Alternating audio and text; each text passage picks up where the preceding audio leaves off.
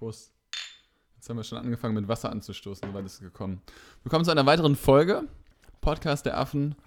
Ein Filmpodcast, Fernsehpodcast, Medienpodcast mit Mario Apfelbaum und Tom Kastein. Das ist korrekt. Ja, sehr schön. Ich habe hier einiges vorbereitet. Ich bin top motiviert. Ja, Und wir haben heute jemanden, der live zuhört. genau. So im Hintergrund, wenn irgendwelche komischen Lachgeräusche oder Buh-Rufe, Buh, Richtig. Äh, äh, Live-Feedback. ja. Ich habe, ähm, entweder konnte ich erst abkotzen oder was richtig abfeiern. kotze erstmal ab. Haben Erst wir hinter uns. Und zwar habe ich, hab ich einen Film mit Daniel Radcliffe gesehen. Okay. Harry Potter. Ja. Großer Fan, muss ich sagen. Ja. Ich liebe alle Filme, 1 bis 7. Äh, kann man machen. Ja, es ist so ein klassischer Film, den man sich anschaut, wenn man betrunken nach Hause kommt oder verkartet ist. Und Ich finde ja Teil 1 und 2 überhaupt nicht gut. 3 ist super. 3 ist super Ja. und danach ist alles dasselbe. Aber es ist filmisch okay. auch wirklich gut Aber es ist gemacht. okay. Ja, und Daniel Radcliffe ist danach ja zu einem richtigen Schauspieler avanciert. Naja. Nicht? Doch, der hat tolle Filme gemacht. Naja, also er versucht natürlich mit seiner Rollenwahl ähm, ganz klar weg von diesem Harry Potter-Image zu kommen. Ich glaube, da haben wir letztes Mal schon mal darüber geredet, dass der Vergleich mit Robert Pattinson zum Beispiel, der auch in dieser Twilight-Rolle erst war. Ja, und, Und danach, ähm, und den ich auch richtig abfeiern muss. Das Ja. wäre dann mein Abfeiern gleich, weil ich bin ah, richtig impressed, okay. weil ich habe Tenet gesehen.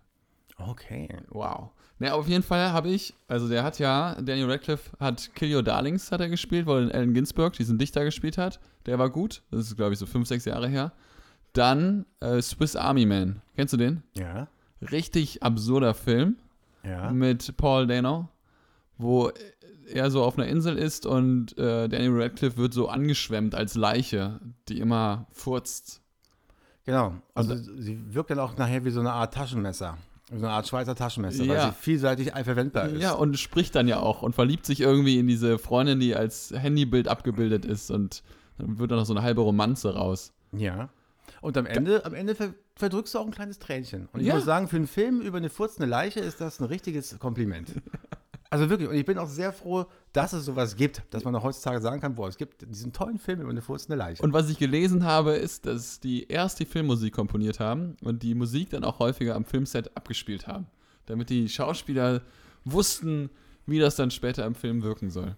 Also ich meine, äh, also So ein bisschen Rave. die, die Musik da drin ist ja auch sehr viel äh, Vocals. Und dann, dann gibt es Ja. ja. auch die Szene, wo so eine, wo so eine äh, Montage ist, wo sie zusammen glücklich sind. Und Ja. der Song heißt ja auch Montage. Und da singen sie halt die ganze Zeit. Ja, ein super Soundtrack, kann ich nur empfehlen. Vor allem der erste Song, dieser, dieser, dieser Song, der auch unter dem Trailer drunter liegt. Ich weiß nicht, wie der heißt. Kann den gleich mal raussuchen. Oh, ich muss mein Handy mal auf Flugmodus machen. Ja, auf, jeden, auf jeden Fall, ähm, ja, der war super. Und jetzt entsprechend gibt es gerade bei Prime ganz Akimbo zu sehen. Ja. Und ich dachte so in meinem leicht verkaterten Zustand, komm, guckst du mal so ein bisschen, das sah schon, weil der hat ja viele Independent-Produktionen gemacht, dachte ich mir, komm, der Daniel Radcliffe, so ein bisschen Harry Potter-Attitüde, In- Independent-Produktion, das könnte ganz geil sein. Richtig zum Kotzen. Richtig zum Kotzen. Wirklich, guck diesen Film auf keinen Fall an. Obwohl der eigentlich von der Grund, vom Grundansatz dachte ich mir so, der hat alles, was eine geile Geschichte ausmachen könnte. Weil er ist so ein Computer-Nerd, der seine Ex-Freundin irgendwie noch hinterher stalkt, ansonsten so ein Computerspiel fürs Handy programmiert hat, wo er kleine Kinder abzieht und ähm, sitzt dann zu Hause und äh, schaut sich dann so eine Internetseite an, Schism heißt die, wo halt Leute in echt gegeneinander kämpfen und sich abballern. Und die Leute feiern das total ab und am Ende stirbt halt einer. Und der Gewinner gewinnt dann halt und lebt und äh, fightet dann weiter. Und er guckt sich das an und fängt dann an, mit irgendjemandem im Chat zu schreiben und macht da so ein bisschen auf dicke Hose und plötzlich äh, stehen dann halt so drei Gangster bei ihm vor der Tür und die nächste Szene ist, wo er plötzlich zwei Waffen an seinen Händen dran geschraubt hat. Und dann halt eben Ich hasse das, wenn das passiert. immer ungünstig. Aber das ist witzig, muss ich sagen. Das ist richtig witzig, wie, wie Harry Potter dann plötzlich mit so zwei Knarren an den Händen, weil das ist ja schon schwierig, damit auch zu pinkeln. Zum Beispiel, ja? ja. Und das macht er, das ist dann auch richtig, du denkst du, okay, eine geile Idee. Ne, was machst du denn dann, wenn du dann plötzlich so die, musst halt pinkeln und machst halt die Hose auf und weißt halt, wenn du die Hose aufmachst, du ziehst halt gerade auf deinen eigenen äh, Penis, ja. Und ein bisschen, bisschen schwierig, ja. Ja, Penis gesagt. Penis gesagt. Ein bisschen nervös, ja. Oder wenn du ans Handy gehen willst. Ja. Weil es ist ja nicht nur so, dass die, also er kann nicht mal mehr die Finger benutzen, ne? Also die, Hände, die Finger sind auch alle an die Waffe dran genagelt. Und äh, Handy benutzen ist schwierig. Tür aufmachen, wenn du so einen Drehknauf hast, wie er natürlich hat, auch schwierig. Aber es kommt auch besser, weil direkt, als er das realisiert, steht dann schon nix. Das ist so die Über-Diva aus diesem Schism-Welt-Baller-Ding und ist auf ihn angesetzt und will ihn töten. Und die hat vorher alle immer mit Kopfschuss und zack, super schnell tot, aber ihn trifft sie nicht. Und dann entsteht plötzlich so, ein, so eine Heldenreise, ganz akimbo. Reist los, trifft zwischendrin nochmal kurz seine Ex-Freundin mit seinen beiden Knarren in der Hand. Die will natürlich nichts mit ihm zu tun haben. Und dann beginnt dieses ganze Ding. Und es ist so schlecht, weil es ist so übertrieben, überzeichnet. Die Freundin, Ex-Freundin hat natürlich irgendwie so rote Haare, sieht aus wie aus einem Comic und äh, die, diese, diese Gegnerin, die zieht die ganze Zeit Koks, damit sie sich irgendwie hochputscht und läuft dann Das- auch so mit dem Geldschein so in der Nase drum, so noch so, weil sie gerade erst gekokst hat. Und das ist so richtig. Das klingt alles ähm, wie Crank. Hast du Crank jemals gesehen? Ja, aber Crank war geil. Genau, aber warum ist Crank geil und warum ist das ganze Kimbo schlecht? Was, also beides ist ja total überdreht Ja, genau. und halt völlig daneben. genau, genau. Aber Weil, Crank macht Spaß weil, weil, ähm, weil in, in Crank die, die, die ganzen Szenen, die passieren, übertrieben sind.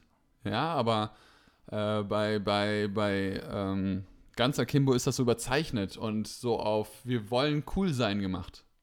Und das ist nicht cool, wenn sie plötzlich, wenn sie ein Röhrchen irgendwie in der Nase noch stecken hat und äh, dann macht das auch teilweise keinen Sinn. Da sind wir wieder bei der Sinnfrage im Film. Weil, Ja? okay, er hat aber auch zwei, zwei Pistolen in seiner Hand äh, angeschnitten. Ja, das ist ja Wie okay. viel das, Sinn das muss da macht- rein? Das macht ja noch Sinn, ja, muss ich sagen. Das ist ja noch okay.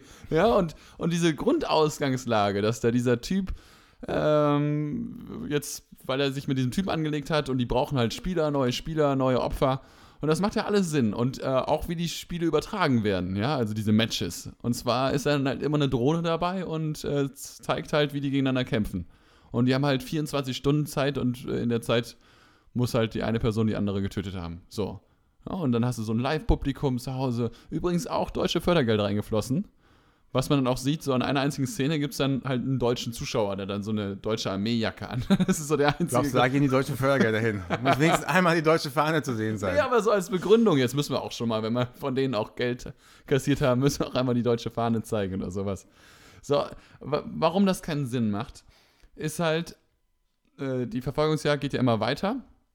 Und dieser Hauptinitiator von dem Spiel ist natürlich auch so ein Bösewicht. Der will unbedingt, äh, dass da Gemetzel ist und will, dass dieser Typ stirbt. Aber hat halt auch irgendwie dieses andere Mädchen in der Hand. Diese, diesen Superstar, Nix. Und zwar kommt später raus, dass er seine Mutter, ihre Mutter umgebracht hat. Ja, und Welche äh, Nix-Mutter? ja, nix Mutter. Okay. Ja, also ein richtiger Bösewicht. Und das erfährt sie durch Daniel Radcliffe. Und dann gibt es so eine Szene, die macht keinen Sinn. Und zwar sprechen die sich während des Kampfes dann plötzlich ab, wo plötzlich keine Kameras sind. Das ist die ganze Zeit. In jeder x-beliebigen Szene ist immer eine Kamera dabei. Aber plötzlich, plötzlich ist keine Kamera dabei. Und deswegen können die einen Hinteranschlag planen auf den. Da dachte ich mir schon, fick dich doch. Das ist aber nicht dein Ernst. Genauso wie an einer anderen Stelle, äh, der Bösewicht ähm, wird dann überfallen von den beiden, die sind dann plötzlich ein Team und wollen ihn dann abschlachten und wollen ihn dann halt töten und es gibt dann so voll das Gemetzel und alle sterben und so weiter, aber der Bösewicht überlebt natürlich und äh, hat dann Heli geordert, der die beiden, also äh, Nix, nee, seine Ex-Freundin, seine Ex-Freundin, genau, seine Ex-Freundin und ihn halt abholen soll. Und Daniel Radcliffe sucht sie halt und plötzlich sieht er dann so in der hinteren Ecke so einen Schriftzug in so einem voll beschmierten, voll zerstörten Haus. Da steht dann Roof. Das sieht er natürlich sofort. Das hat die Ex-Freundin so hinterlassen. So in einem kurzen Moment hat sie mal kurz mit einem Messer in, den, in die Wand reingeritzt. Das ist unlogisch. Das, das, Ja, das, aber also Logik bei so einer Art Film ist ja nicht unbedingt wirklich immer das Wichtigste. Ich meine, es ist auch super unlogisch, ähm, weißt du, Dinosaurier aus Mücken äh, zu klonen und daraus einen Freizeitpark zu machen. Das ist super unlogisch. Nein, das aber ist es funktioniert nicht, halt. Das in- ist in da überhaupt nicht drin. unlogisch. Das ist Wissenschaft. Das ist keine- Jurassic, das- Jurassic das ist Park Pseudowissenschaft. beruht, Das ist beruht, auf Pseudowissenschaft. Wissenschaft. beruht auf Wissenschaft. Genau, genau wie der andere Film, den ich heute hier nochmal besprechen möchte. Das ist auch Wissenschaft. Das ist Wissenschaft, die innerhalb dieses Filmes funktioniert. Aber Gun Akimbo, ganz Akimbo, hat ganz viel schwachsinnige Szenen und dadurch, finde ich, wirkt der Film unglaubwürdig. Weil wenn er die Waffen an die Hände genagelt bekommt, das finde ich ist okay. Das kann ich nachvollziehen. Das, das macht in meiner Welt Sinn. Ja. ja der war halt, hat ein bisschen Pech gehabt. so, jetzt hat er halt diese beiden Knarren da. Naja, aber das, nee. Auch dann gibt es auch so eine Szene auf der Arbeit, der Chef von ihm ist natürlich ein totales Arschloch und dann, weißt du, dann, weil er plötzlich die Waffen hat, dann wird das so richtig böse und gibt's dem mal und geigt ihm so die Meinung und dann stirbt der Chef auch und das ist dann so, yeah, da freust du dich dann so. Aber es ist so dieses Überzeichnete und Ist es, ist es so wie Deadpool 2, wo man denkt, das haben 13-jährige Jungs geschrieben und man denkt, boah, sind wir mal richtig edgy? Aber Deadpool 2 ist witzig, weil, weil, Ja, wenn du 13 Jahre alt bist. nein, weil Ryan Reynolds ist witzig. Also wenn du das Drehbuch durchliest, dann steht in ganz vielen Szenen kein Dialog drin, sondern Ryan Reynolds hat dann einfach improvisiert und hat witzig improvisiert. Oh Gott, ich, Improvisation, also in Comedy-Improvisation in amerikanischen Filmen ist oft wirklich daneben. Also ich, ich mag das überhaupt nicht. Ich bin lieber für richtig gut geschriebene Dialoge als für äh, Improvisation. Wärst du dann auch so ein Regisseur, der dann so ausreißen würde? Natürlich. Das steht nicht im Drehbuch. Das ist mein goldenes Wort, was ich da reingeschrieben habe. Ich bitte Sie, Herr De Niro, bitte bleiben Sie in meinem, in meinem Drehbuch hängen. Wie hast du denn die Regisseure, mit denen du zusammengearbeitet hast, erlebt? Waren die so? Haben die eher darauf geachtet, dass das. Ich, ich stelle mir doch vor, wenn so ein Schauspieler dann so richtig drin ist, so richtig am Acten, Naja, es gibt, so am halt, Flow. es gibt halt immer wieder auch äh, Improvisationssachen oder wo man merkt, das funktioniert nicht so oder man macht mal Varianten. Aber ich habe jetzt wirklich keinen Hardcore-Regisseur oder Regisseurin an meiner Seite gehabt. Ja, aber wie, wie waren die denn? Waren die dann, also ich meine, du hast ja das Drehbuch äh, vor deinen Augen, du siehst das und dann. Na, ich habe das Drehbuch ja nicht immer unbedingt gelesen. Ich war nicht immer in dem Bereich, wo ich das Drehbuch auch dabei gelesen also, habe. war auch liest ja egal. teilweise- Interessiert mich jetzt auch nicht. Also. Wenn ich den äh, Kaffee zubereiten muss, dann war es dann, glaube ich, egal am Ende. Hm. Hm. Ja, okay. Also ich muss halt wirklich sagen, ja, der Film der hat mich richtig angekotzt, nur um das mal zu Ende zu bringen. Ja. Weil es gibt dann natürlich dann einen großen Showdown, er kommt natürlich dann auf dem Dach an und äh, dann ist es so, die, die Ex-Freundin will ihn aber auch nicht zurück, aber die überlebt irgendwie und er tötet aber den Bösewicht und dann ist so die nächste Szene. Es wird nochmal kurz angedeutet, dass er vielleicht dann doch ein Happy End mit der Ex-Freundin hat. Die umarmen sich und küssen sich und dann so überblenden. Ja, sorry, das ist leider nicht echt gewesen. Dann sieht man ihn noch so halb verreckend auf dem Boden liegen. Und dann die nächste Szene ist dann, er macht es ja nämlich auf die Jagd nach den ganzen anderen expandierten Schism-Universen, die auf der Welt noch verteilt sind, weil Amerika war nur der Anfang. Und dieser Bösewicht war nur einer von denen. Und es gibt noch ganz viele andere. Und dann. Also hoffen Sie auch auf ein Sequel. ja, oh Gott. So haben Sie es da reingeschrieben, dass man Oh direkt mehr Gott, machen kann. das wäre so schlimm. Wirklich. Also es war wirklich mit Abstand einer der schlimmsten Filme, die ich gesehen habe. Da war echt, ich habe Eurovision gesehen. Eurovision mit äh, Will Ferrell. Wieso?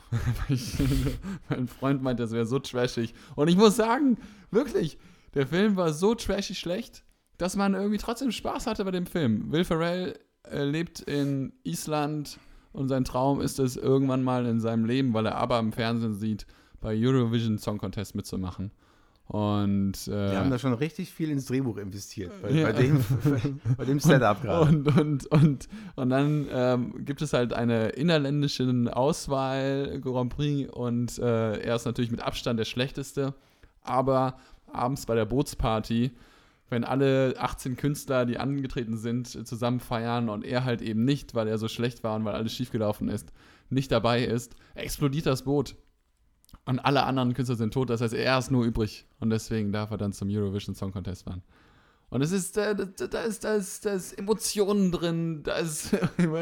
Will Ferrell ist witzig und der ist, der ist, der ist schlecht, aber unterhaltsam. So ein, Was denkst du denn generell von Will Ferrell? ich mag den gerne. Anchorman.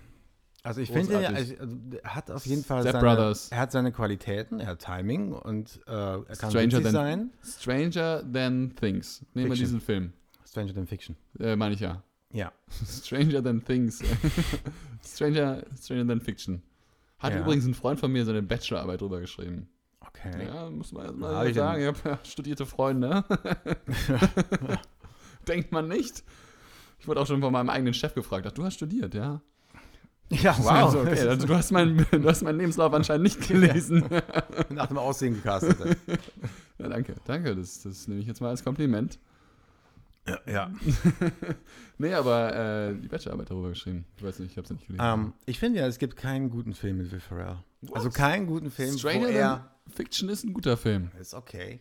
Die Story Aber- alleine, die Story alleine, Ja, wer aber den Film nicht gesehen hat, ist, ist, äh, man hört so eine, eine Stimme über Will Ferrell erzählen, was er macht. Und irgendwann kommt raus, dass er eine Figur eines Buches ist, das noch nicht zu Ende geschrieben ist. Und er irgendwann herausfindet, dass diese Autorin äh, immer ihre Hauptfiguren umbringt. und, und so beginnt äh, die Reise und die Suche nach dieser Autorin. Das ist ja eigentlich die Geschichte. Und, Ja. und es ist, äh, es ist sehr schön. Sehr schön geschrieben, sehr skurril, sehr menschlich auch. Ja, weil er, Also ich, es ist lange her, als ich gesehen habe, aber ich weiß, es hat bei mir Ah, eher so du, lauwarme Gefühle hinterlassen. Das ist weil, äh, einfach keine Ahnung war von nicht Filmen das- hast. Das ist ja das Problem. Ja, aber ähm, es war halt irgendwie. Ist nicht hängen geblieben. Okay, dann vielleicht, wir- vielleicht ist das sogar noch der beste Film von Will Ferrell, weil alles andere. Ähm, Er macht halt klamaukige Filme. Ich Ja, meine, er- erinnerst du dich an Anchorman? ja, ich habe Anchorman gesehen, ja. Ähm, Fandest du nicht gut? nee. Okay. Ich, gut, gut, ja, ich weiß nicht. Ich weiß, er hat ein großes Following und viele Leute mögen den Film, aber bei, ich, bei mir ist er da nicht angekommen. er ist ja aber, mittlerweile auch viel als Produzent unterwegs, ne? ja. Just saying. Also, Er macht auch viel mit seinem Bruder Colin, oder?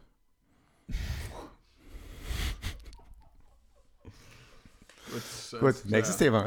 Wow. Wow. Ja, gut.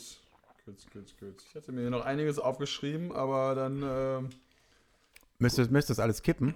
ja, ich gehe jetzt hier. Hier, ich habe, äh, ich dir schon eine Podcast-Empfehlung, habe ich dir schon ausgesprochen, ne? Smartless. Möchte ich hier nochmal öffentlich aussprechen. Podcast mit drei Schauspielern. Jason Bateman, kennt man ja, von Ozark. Ist ja Richtig. Regisseur und Drehbuchautor und Hauptfigur, glaube ich sogar, nicht? Weiß ich nicht. Ich habe Ozark noch nie gesehen. ähm, Ist auf jeden Fall sein Baby. ich habe gehört, aber das wird mit jeder Folge besser. Ja, muss ich sagen. Es wird auch, es sind jetzt drei Staffeln bei Netflix zu sehen und es kommt eine vierte noch raus und das ist dann auch die letzte. Aber das ist gut. Ich finde es toll, wenn Serien nicht unnötig in die Länge gezogen wird. Und, und der Inhalt dieser, dieser ähm, großartigen Serie ist, dass er ist der, mh, wie nennt man das jetzt? ähm, scheiße. Er ist der Buch, äh, Buchmacher, nicht der Buchmacher. Er wäscht die Bücher von ähm, Mafia-Boss. Geldwäsche. Geldwäsche. Geldwäsche. Er, er, be- betreibt, Ja. er ist Geldwäscher. Geldwäsche. er ist Geldwäscher. Sein Hauptberuf ist Geldwäscher. Geldwäscher. Ja. Ja, er, er fälscht halt die Bücher. Das ist sein Job. Und im Prinzip besteht das, das Brisante daran immer, dass er immer wieder seinen Boss äh, neue Ideen bringen muss und dass sie immer irgendwie mit dem Gesetz und hier und da und äh, parallel hat er halt eine Familie, die auch komplett eingeweiht ist. Und dadurch entsteht so eine sehr strange, sehr neuartige, sehr absurde Konstellation an Crime und Family Drama. Ja. Noch nicht gesehen? Guck dir das an. Und es ist jetzt, wie gesagt, die vierte Staffel wird, glaube ich, gerade gedreht. Und Smartless, dieser Podcast, ist eben mit Jason Bateman, Sean Hayes und Will Arnett. Kennst du die? Ja. Großartige Typen. Und die drei machen das zusammen und einer lädt einen Gast ein und die anderen beiden wissen nicht, wer der Gast ist. Und ich würde empfehlen, mit der Folge mit George Clooney anzufangen. Aber, man, also der Gast kommt, aber dann wissen sie schon, wenn der Gast da ist. Oder, oder ist Ja, der, hat, der, hat der eine Maske auf oder irgendwie sowas. Nein, nein, ist das nein, irgendwie äh. Secret? Der Masked Singer in Ja, Podcast-Form. genau. Ja. Noch ein bisschen extra schwer. Nein, das ist tatsächlich so, dass die dann den sehen, also die Skype ja, die haben ja alle Home, Home, Homeoffice Podcast. Mhm. Und das macht richtig Spaß, weil man nicht das Gefühl hat, dass es so ein reiner Interview-Podcast ist, sondern die haben alle drei ihre Geschichten zu erzählen, weil sie alle drei berühmte, erfolgreiche Schauspieler sind, die alle in Hollywood irgendwie leben und ihre eigenen Stories und sich auch irgendwie schon alle seit 10 oder 20 Jahren kennen. Und das, äh, George Clooney ist halt einfach ein geiler Typ. Muss ich einfach sagen, George Clooney, ich habe mich nochmal neu verliebt. Hast du einen Man-Crush auf George Clooney? Was habe ich? Ein Man-Crush. Man-Crush, ja. Ja. ja. auf jeden Fall, kann man sagen. Wenn der Typ, doch, würde ich machen. Okay. Hat schon mal gefragt, aber war ich nicht so in Stimmung. ja, war ja leicht beschwipst. nee, das ist einfach ein richtig sympathischer Typ. Der, äh, es gibt auch irgendwo, wo sie darüber sprechen, dass äh, gewisse Leute im Laufe der Zeit, äh, im Laufe ihr- ihrer Karriere äh, zu Arschlöchern werden und es gibt die, die im Laufe der Zeit immer cooler werden. Und George Clooney wird einfach immer cooler. Der ist einfach so ein sympathischer Typ und erzählt dann auch super offen. Also da gibt es so eine ganz grüne Geschichte. Also er erzählt halt auch, dass er super viele Absagen bekommen hatte, ne? dass er halt bei sieben, acht äh, Piloten mitgedreht hat und äh, das, das Frustrierende ist wohl immer, wenn du bei so einem Piloten mitmachst, dann drehst du mit irgendwie vier, fünf anderen Leuten, die auch die Rolle haben wollen und alle unterschreiben dann entsprechend diese, diese, den Vertrag, wie viel sie denn, wenn diese Serie die nächsten fünf Jahre ausgestrahlt werden würden, verdienen. Ne? Und du schreibst, Okay. du, unterschreibst dann so, ja, okay, also es könnten zwei Millionen werden. Kann aber auch sein, dass du nichts bekommst. Und, und er sagt dann so, und du brauchst das Geld halt jetzt. Du bist halt, Ja. du bist halt ein arbeitsloser Schauspieler. Du brauchst jetzt das Geld. Und unter, unterschreibst das und am Ende wird es dann nicht. Äh, und ja, und es ist, äh, er sagt halt, das ist krass, ne? Also wirklich, er hat ja mit Emergency Room, das war dann so äh, seine erste große Rolle. Und äh, die haben dann wohl auch irgendwie Angst gehabt, dass er irgendwann aussteigt, früh, früh aussteigt. Und er dachte so, niemals. Weil er war so happy, dass er überhaupt eine Rolle hatte. Und ich glaube, der hat ja auch, ich weiß nicht, wie viele Staffeln, 20 Staffeln da mitgespielt oder so. Nee, so viele Staffeln hat er gar nicht mitgespielt. Also, okay. der Kleiner, ist ja, kleiner Emergency Room-Fan hier jetzt. äh, der ist ja ER-Fan. wo der einzige große Star, der da rausgekommen ist. Gibt es da noch andere, die in anderen Serien und auch eine gewisse Karriere gehabt haben, aber er ist ja, er war ja der Hingucker damals und er ist ja der Einzige, der danach auch große Rollen bekommen hat. Also Und das ist ja krass. sein großer, also seine erste große Kinorolle war natürlich ein mega Fail mit äh, Batman und Robin. Hat er mitgespielt? Ja, er war Batman und er ist halt absolut kein Batman. er ist halt ein Bruce Wayne, aber er ist halt kein Batman. Der ist null ein Batman. Und Batman und Robin ist halt das ich- kann ich mir gar nicht Ich vorstellen. finde den Film ja großartig, weil er so schlecht ist. Ich, ich lache mich so kaputt die ganze Zeit. Es ist alles so völlig daneben, was sie da machen. Ähm, Hm. aber das war seine, also seine erste große Kinorolle. Davor gab es ja noch From Dusk Till Dawn, was dann mehr so ein Independent-Ding war. Der aber gut war. Der zumindest äh, ein Erfolg war und ähm, äh, großes Following gehabt hat.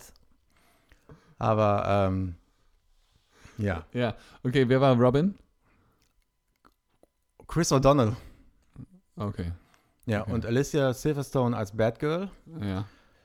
Uma Hm. Thurman als Poison Ivy und War gar nicht so schlecht besetzt eigentlich. Arnold Schwarzenegger als Mr. Freeze. Und Arnold Schwarzenegger sagt im ganzen Film nur Eispuns. weil er halt, weißt du, äh, zur Party kommt, ey. Allow me to break the ice. Cool Party. Solche Sachen die ganze Zeit. What killed the dinosaurs? The Ice Age. Stimmt nicht mal, weißt du? Aber so die ganze Zeit nur, nur Eiswitze. Okay. Und darum, ich finde das großartig. Okay. In ja, seiner- in ja, seiner- also er erzählt, äh, zwischen in der Hochzeit von Emergency Room hatten die 46 Millionen Zuschauer. 46 Millionen Zuschauer In den USA. in den USA. Ja, gut. Aber trotzdem, Ja. trotzdem bei 500 Sendern ist das schon Wahnsinn. Ja. Ja, und äh, es gibt eine, eine wirklich absurde Geschichte. Und zwar in der Zeit, wo er noch keine Rolle hatte, arbeitslos zu Hause abgehangen hat, hat er mit irgendeinem so Kumpel zusammen gewohnt, der schon relativ erfolgreich war. Und der hatte, der hatte einen äh, Hund. Und dieser Hund hatte halt irgendwelche Beschwerden. Und dann hat er äh, den Hund, der hat dann irgendwie Verdauungsprobleme und deswegen äh, war er immer so ein bisschen insecure, was das angeht. Und Josh Clooney war halt zu Hause und hat halt das alles immer weggeräumt. Ne? Dachte, war halt auf Toilette und hat dann halt gedacht, ja komm, dann macht er halt das einfach mal weg. Ja, und dann hat er, äh, ciao. Okay, einzige Zuschauer geht jetzt. so. Und dann, was ich auch kürre, wenn du jetzt endlich mal gehst hier und nicht eine halbe Stunde hier rumsuchst. so, auf jeden Fall war es halt so, dass, äh, Ah, ja, okay. Okay. Okay, also sie hat Gut. ihre Tasche gesucht, ja? Verwirrte Menschen. Ja, sorry. Also auf jeden Fall war es halt so, dass äh, er halt immer diesen Hundekot weggemacht hat und daraufhin dachte, George Clooney ist ein richtiger Spaßvogel, ja? Dachte halt der Mitbewohner, dass der Hund irgendwie nicht mehr auf Toilette geht. Ja, und George Clooney hat ihm das halt auch nicht erzählt. Und daraufhin ist er dann irgendwann zum, zum äh, Doktor und dann hat er auch so Verdauungszeug bekommen und daraufhin hat er dann halt irgendwie 30 Mal am Tag gemacht und George Clooney hat das halt 30 Mal weggemacht. Halt immer, er hat ihn immer in dem Glauben gelassen, so über so zwei Monate hinweg und irgendwann hat er sich gedacht, so, so, jetzt mache ich mal was. Und hat dem in dieses, in dieses Hundeklo reingeschissen. Das, was für ein Spaßvogel. Und der, und der äh, Freund kommt halt nach Hause und, und geht halt auf Toilette und irgendwann hört er halt so die Reaktion und, und dann ich so, oh, oh. Und George Clooney hat es nicht aufgeklärt. Er hat es nicht aufgeklärt, bis er irgendwann mal zwei Jahre später bei Saturday Night Live auf der Couch saß und dort dann diese Geschichte erzählt hat. Bis zu diesem Tag hat er, hat er seinen Kumpel im Glauben gelassen, dass das wirklich sein Hund gewesen ist. Es ist schon extrem witzig, muss ich sagen. Und George Clooney erzählt das so. Also wirklich kann ich nur empfehlen. Smartless, toller Podcast, gibt's bei Spotify, Apple etc. Ich glaube, die haben mittlerweile so 20 Folgen und äh, von Adam Sander äh, über Amy Schumer. Äh, die neueste Folge war Stephen Colbert, der ähm, Host von einer Late-Night-Show und ganz viele andere Stars sind du, dabei. äh, George Clooney war einer von. Paul glaub, McCartney. oh. äh, George Clooney war einer von, glaube ich, ich glaube, es gibt nur zwei oder drei äh, Guest Voices auf, bei South Park. Und ich glaube, auch in der ersten und zweiten Staffel spricht George Clooney Sparky, den schwulen Hund. Und er macht dann nur. Das alles. Das ist seine Gastrolle. Also eine von ganz, ganz wenigen äh, Gastrollen bei South Park. Und ich glaube, es gibt noch höchstens Leonard Morton hat mal mitgesprochen. Und ich weiß gar nicht, wer sonst noch dabei war. Und das ist halt äh, aber auch schon 2000 oder 99 irgendwie sowas, so lange her. Okay, also äh, man kann sagen, George Clooney einfach, und der hat ja auch wirklich, erzählt er, die haben, seine Frau ist ja eine sehr erfolgreiche Anwältin, Ja, Menschenrechtsanwältin. Menschenrechtsanwältin, und deswegen haben die eine Foundation gegründet, natürlich. Aber mit dieser Foundation machen sie sehr, sehr coole Sachen. Also zum Beispiel Nawalny versuchen sie gerade zu helfen. Also dann, wenn Menschenrechtsverletzungen, Verletzungen gemacht werden und äh, auch dann entsprechend dadurch, dass er so ein großer Name ist, äh, versucht er dann auch entsprechend Druck auszuwirken. Und er sagte, das ist äh, faszinierend, weil es wie, wie so ein wie ein Joke ist, ne? Weil du versuchst dann den Gegenüber so ein bisschen zu provozieren mit dem Ziel, dass er dann irgendwann so darauf reagiert, wie du es äh, geplant hast. Mhm. Starkes Beispiel. Starkes Beispiel. Ja. Smartless. Das kann man überall hören, nachdem man unseren Podcast gehört hat. Ja, ja, Genau. ja, ja, ja, ja, ja. Was habe ich mir denn hier aufgeschrieben? Ich kann das nicht lesen. Aber, ähm, Du gut. wolltest irgendwann nochmal zu Robert Pattinson kommen. Ja. Ja. Hast du eigentlich irgendwas vorbereitet hier? Ich habe ein bisschen was vorbereitet. Ja, Die Sache mal. ist, ich habe echt nicht viel gesehen Hm. diese Woche. Hast du deine Hausaufgaben nicht gemacht, ja? Nein, zum Leid, ich war arbeiten. Die Merkel zählt auf mich.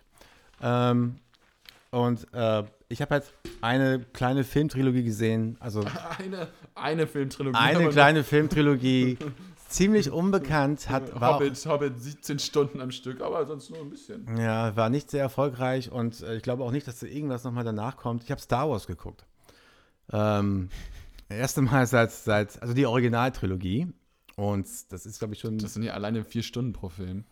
Nein, das sind zwei Stunden pro Film. Zwei Stunden, oder? Genau. Okay, aber das ist ja schon ganz ordentlich. Also, Also sind halt äh, sechch Stunden ja. quasi. Wenn ich richtig gerechnet habe. Habe ich damals mit meinem Vater zusammen geschaut. Wie sind denn deine Star Wars-Erinnerungen? Wie gesagt, ich habe alle sechs Star Wars-Filme an einem Wochenende geschaut. Das allererste Mal. Das erste Am Mal. Stück. Am Stück, jeweils zwei Filme pro Abend. Habe ich parallel mit meinem Vater so leicht beschwipst. Mein Vater ist dann spätestens beim zweiten eingeschlafen und ich habe es dann durchgezogen. Wie alt warst du da? Das war kurz bevor der siebte Teil rausgekommen ist, weil ich eine Rezension zu dem siebten Teil geben musste. Okay, also warst du schon fast erwachsen. Ich war erwachsen. Das ist, äh, wie lange soll das her sein? Acht Jahre, neun, acht Jahre? Nee, äh, äh, fünf? Nee, ist länger her. Auf jeden Fall länger. Teil 7? Teil 7 ist sechs Jahre her mindestens. Ah, stimmt, warte mal, Jedi war 18, äh, Ja, sech- sechs- 2016 das oder so. sechs Jahre sein. Ja, okay, ja. Fünf, sechs Jahre, ja. Ja. Okay. Ja, und ich, ich muss sagen, ich fand, ich finde ja so alte Filme teilweise echt anstrengend, weil die dann einfach so schlechte Effekte haben und dann äh, gucke ich mir das halt immer an und denke mir so, ah, das ist, das ist nicht meine Filmästhetik. Ja, du bist ja, ja anders, wir haben da ja schon mal drüber diskutiert. Auf jeden Fall. Und äh, die neuen sind halt auch noch extrem schlecht, muss man sagen. Und ähm, die alten waren dann doch wieder besser, die Originale. Äh, also die waren besser, aber halt komische Effekte. Und äh, dementsprechend waren so ein bisschen gemischte Gefühle. Und ich muss sagen, der siebte war dann richtig geil. Der siebte war dann so eine Mischung aus allem Guten, was Star Wars aufzubieten hatte. War mit den originalen Schauspielern, war mit guten Effekten, war eine coole Story, hatte irgendwie so eine gewisse, ja, hat nochmal so alles aufleben lassen, was man so an coolen Star Wars-Erinnerungen hatte, die bei mir zwei Wochen alt waren. aber, aber auch, aber auch schöne Wochen. ja. ja, deswegen, da, da war ich extrem begeistert. Der siebte, der war super. Und danach flachte das auch schon wieder ab, fand ich persönlich. Und ich habe mir jetzt auch Mandalorian mal so angeschaut, die erste Staffel. Aber das ist dann, ich muss sagen, dieser Rogue One, das war dieser, dieser Spin-off, der zwischen dem siebten und dem achten Film kam. Den fand ich auch richtig geil. Weil der Mhm. war irgendwie ein guter Film. So, das war's. That's it. Okay. Ich habe mir den anderen nochmal angeschaut, den achten war aber zu betrunken, muss ich ehrlich zugeben. Ich war wirklich zu betrunken im Kino.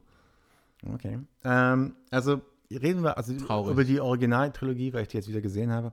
Ich habe damit mit Star Wars Müssen wir angefangen. nicht, aber. Doch, das habe ich für andere Themen. ähm, ich habe nämlich mit Star Wars angefangen, da war ich ein äh, Kind natürlich. Mhm. Ähm, und äh, als Kind ist man natürlich sehr leicht zu faszinieren. Würde dir das helfen, wenn ich quasi Mini-Yoda hier auf den Tisch hole? Würde dich das so ein bisschen motivieren? Äh, Man muss halt sagen, Tommy hat halt hier so einen Yoda in seinem Zimmer stehen. Ne? Ist sonst jetzt nicht so nerdig, aber das schon. Das ist aber auch ein Geschenk. Genau. So, ähm, Star Wars. Fange ich nochmal von vorne an. Episode 4. Also ich habe den zum ersten Mal gesehen seit, ich würde sagen, acht oder neun Jahren. Mhm. Äh, Und der erste Teil, den kann ich gar nicht nach heutigen, also wenn ich den heute zum ersten Mal sehen würde, würde ich ganz anders darüber reden, als hätte ich nicht diese nostalgische Erfahrung damit. Okay, warum? Weil das halt teilweise echt, also die Dialoge sind teilweise furchtbar, ähm, die Schauspiele, äh, also Mark Hamill, Luke Skywalker ist halt wirklich nicht gut. Der, der, der ist wirklich ein richtig schlechter Schauspieler, muss Der man einfach sagen. in Star Wars im ersten ein schlechter Schauspieler. Weil ich komme dann gleich noch zum zweiten Teil und zum Hm. dritten. Hm. Ähm, mein Star Wars war natürlich einer der allerersten großen Blockbuster. Wo hast du das überhaupt geschaut? Ah, Du hast die, die, du hast die DVDs hier. Blu-rays. Ja. Sorry. Mario, konzentriert dich. okay. Ich hab ähm, die Blu-rays da. ja, DVDs. es gibt ja diese Blu-rays. Also Star Wars kam 1997 nochmal zurück ins Kino. Die Originaltrilogie. Ja. Weil das war quasi auch nochmal, weil es wurde schon klar, es kommen neue Filme. Die sollten ja 99 dann der erste ins Kino kommen. Und da hat George Lucas natürlich die, die tolle Idee gehabt, die bringe ich wieder ins Kino. Weil jeder möchte, Star Wars war ein dickes Ding. Und es war ja eigentlich zu Ende. Und dann kommt es wieder. Oh geil, man kann die alten im Kino sehen. Und da hat er schon mit seinen neuen Computereffekten rumgespielt. Und er hat die Originalfilme halt verändert. Es gibt halt neue Bilder, neue Szenen, neue Effekte. Und die sind teilweise so daneben und völlig planlos. Und es ist so daneben, also so weird. weil- Das macht es halt kaputt in Mhm. gewissen Art und Weise. Aber Mhm. er denkt, das ist seine Vision. Und später mit den, mit den Prequels macht er denselben Fehler nochmal. Du siehst halt genau die Fehler, die damals passiert sind, siehst du dann in groß. Weil George Lucas war damals auch ein bisschen unantastbar, weil er hat Star Wars gemacht. Und das ist die dickste Cash-Grube überhaupt. Und er konnte halt so ziemlich machen, was er wollte.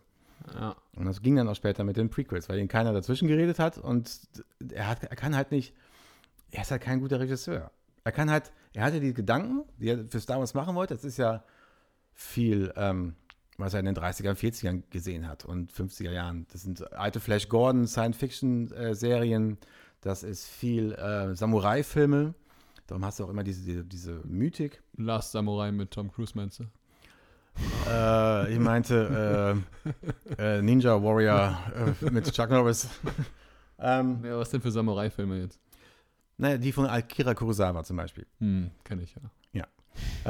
ähm, einer, Japans äh, größter Regisseur und einer der größten Regisseure aller Zeiten. Ja. Und er hat sehr viele Aspekte aus, aus seinen Filmen mit rübergenommen. Allein schon, dass wir den ersten Star Wars anfangen mit zwei Droiden, diese beiden äh, Comic Relief Side-Charaktere. Äh, so fängt äh, Akira Kurosawas High and Low an. Das sind noch keine Droiden, sondern halt so zwei äh, Arbeiter in, in irgendeinem Staat. Mhm.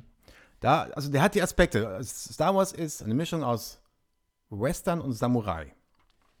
Und ein bisschen diesen B-Movie-Charme von früher. So wie später auch Indiana Jones, was ja auch von George Lucas produziert ist. Ah, okay. nur so die, also eigentlich nur ein Remix von all dem, was früher war. Ähm, und Star Wars selber wurde auch im Schnitt gerettet. Weil der Film war ziemlich daneben. Und ähm, George Lucas Frau und Walter Murch, was Walter Murch? Ich glaube ein anderer äh, Editor, die haben dann zusammen noch dran gesessen, haben den Film nochmal gekürzt, haben Sachen rausgeschnitten, haben zum Ende, als der letzte Angriff auf den Todesstern ist, noch ähm, Szenen aus anderen Bereichen des Films nach hinten geschnitten, damit es so aussieht, als würde der Todesstern gleich irgendwo angreifen, was er sonst nicht tut. Weißt du, man hat noch eine, einen Spannungsbogen dazu gemacht. Nur über den Schnitt. Das war, wurde nicht gefilmt, quasi. Wahnsinn. Ähm, und noch ein wichtiger Aspekt bei Star Wars, warum das so toll war damals, ist der Sound. Piu, piu. Ich denke mal, du kennst ein paar Soundeffekte aus Star Wars jetzt auf Anhieb, oder? Du kennst das Li- Lichtschwert, du kennst, du kennst das Darth Vaders Atmen, Ja.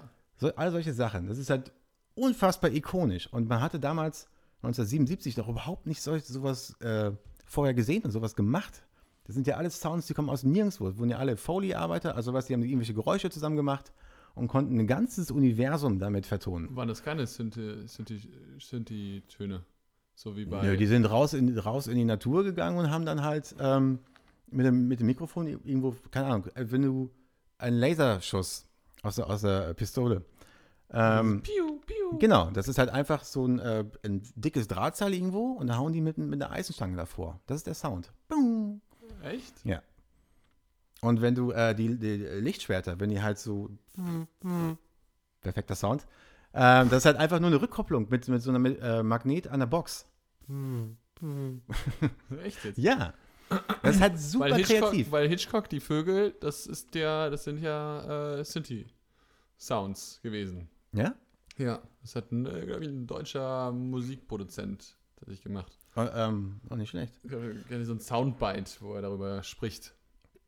Ich, ich glaube, Sound ist das einzige Ding bei Star Wars, was immer die hohe Qualität hatte.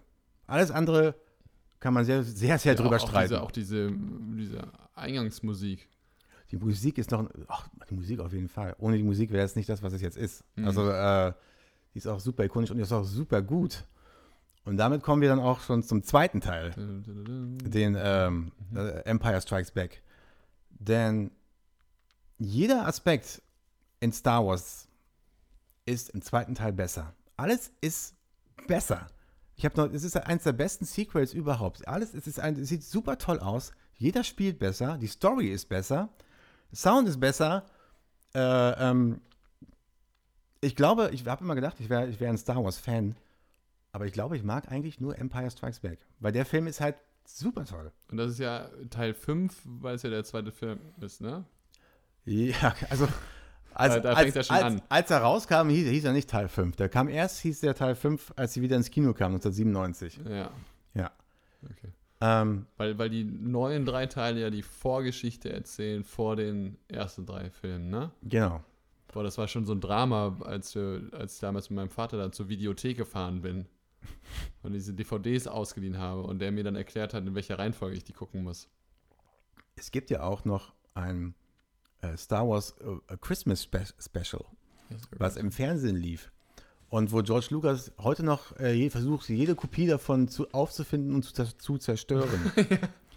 Es ist halt so schlecht. Also es ist mit, mit allen Leuten aus dem ganzen Star Wars-Universum, Harrison Ford, Carrie Fisher, alle dabei. Und die singen.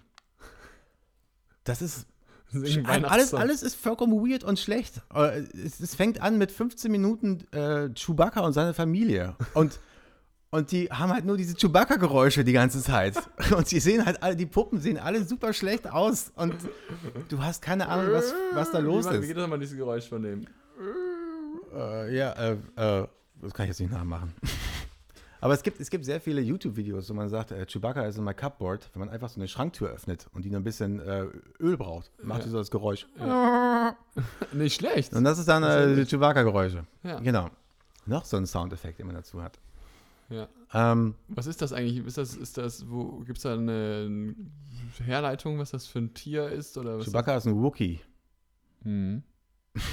Genau. Ist, ist das eine, ja, Naja, es von gibt ja irgendwas erdacht? Sieht aus wie so ein Hund, Hund-Affen-Misch. Könnte, nee.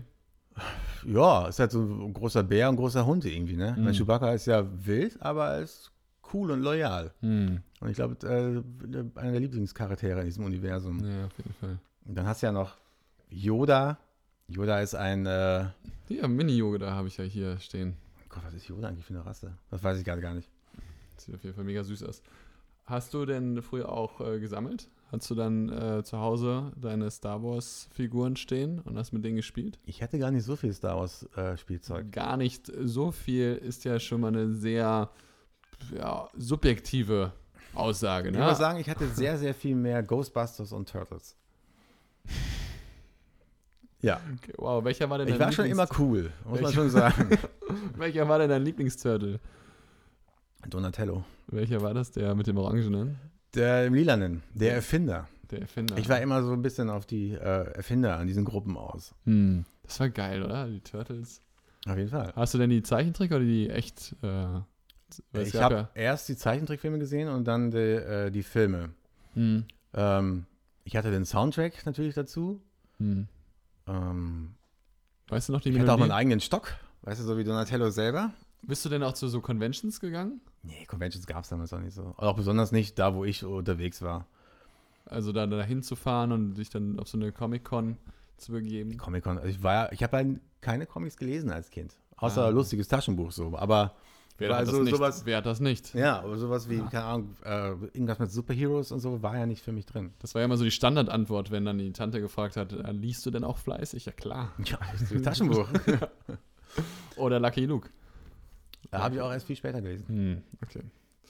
Ja, okay, das heißt, du würdest sagen, äh, Teil 2 sollte man sich nochmal anschauen, ja? Man, man kann alles anschauen. Also Das Empire schlägt zurück. das Empire Strikes Back ist, ist ähm, ein fast perfekter Action-Abenteuerfilm. Und Star Wars ist keine Science Fiction, will ich mal sagen. Star Wars ist, ist Fantasy, Star Wars ist Märchen. Das, ist, das fängt ja auch schon damals an, dass, das fängt, da steht ja ganz am Anfang, es war einmal vor langer Zeit in einer weit, weit entfernten Galaxis. Hm. Das ist schon mal sehr gut, weil dann müssen sie sich nämlich nicht auf Science beruhen. Ah, okay. Okay. Okay, also das ist deine Empfehlung. Die auf Ja, sehr, sehr unbekannter Film. Ich weiß nicht, wo man den irgendwo streamen kann, keine Ahnung. Oder irgendwo Es gab, kann. es gab die auf jeden Fall eine Zeit lang bei Netflix, aber ich glaube, die haben die Rechte mittlerweile. Alles bei Disney jetzt.